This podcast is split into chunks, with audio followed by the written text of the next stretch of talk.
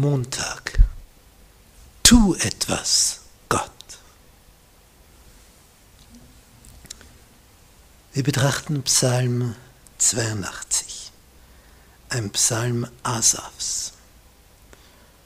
Das ist einfach so ein Name, der hier steht, aber wenn man dann in der Geschichte der Israeliten nachliest, zur Zeit von König David, ein ganz berühmter Chorleiter.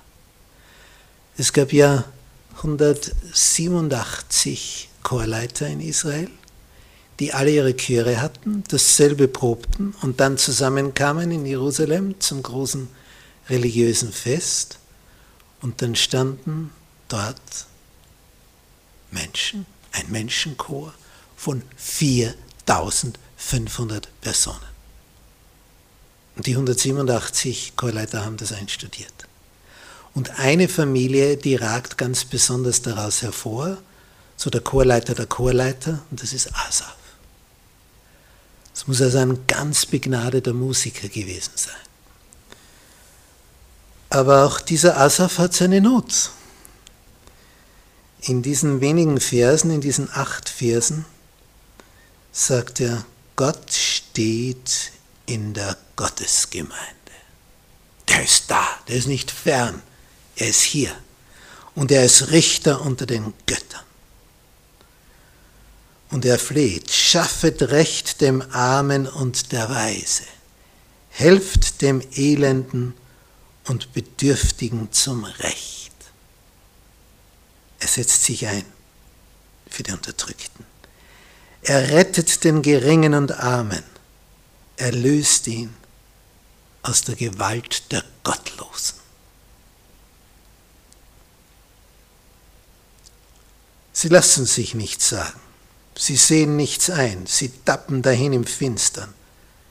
Darum wanken alle Grundfesten der Erde. Interessant, wie hier die fehlende Moral, die Charakterlosigkeit bis in die Natur hinein die Auswirkungen gesehen werden. Wohl habe ich gesagt, ihr seid Götter, aber ihr werdet sterben wie Menschen.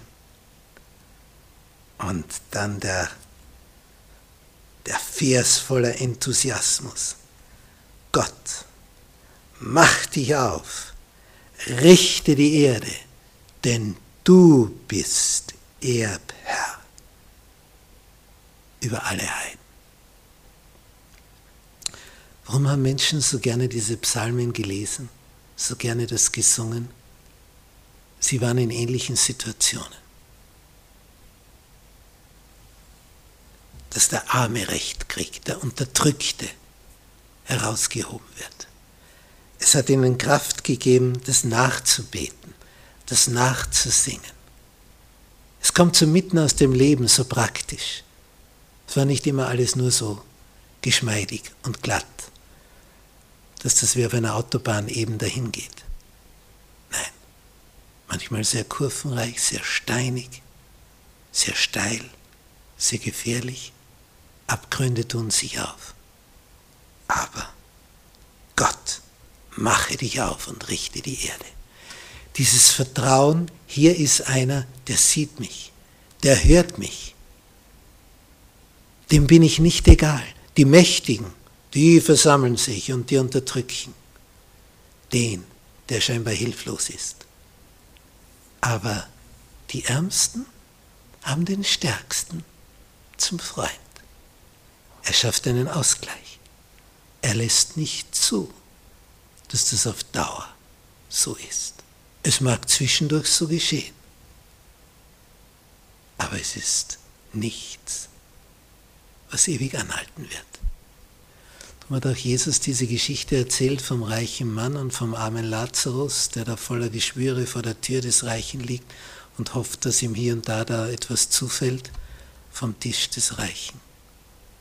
Aber wie war es dann danach? Der eine wurde getragen in Abrahams Schoß, der Arme und der andere hat das Gegenteil davon erfahren. Diese Gegensätze, die da aufgebaut werden, das lesen wir auch hier in diesem Psalm. einerseits der Schwächste, aber er wendet sich an den Stärksten. Und das ist die Hoffnung der Armen, wie hier im Psalm 82.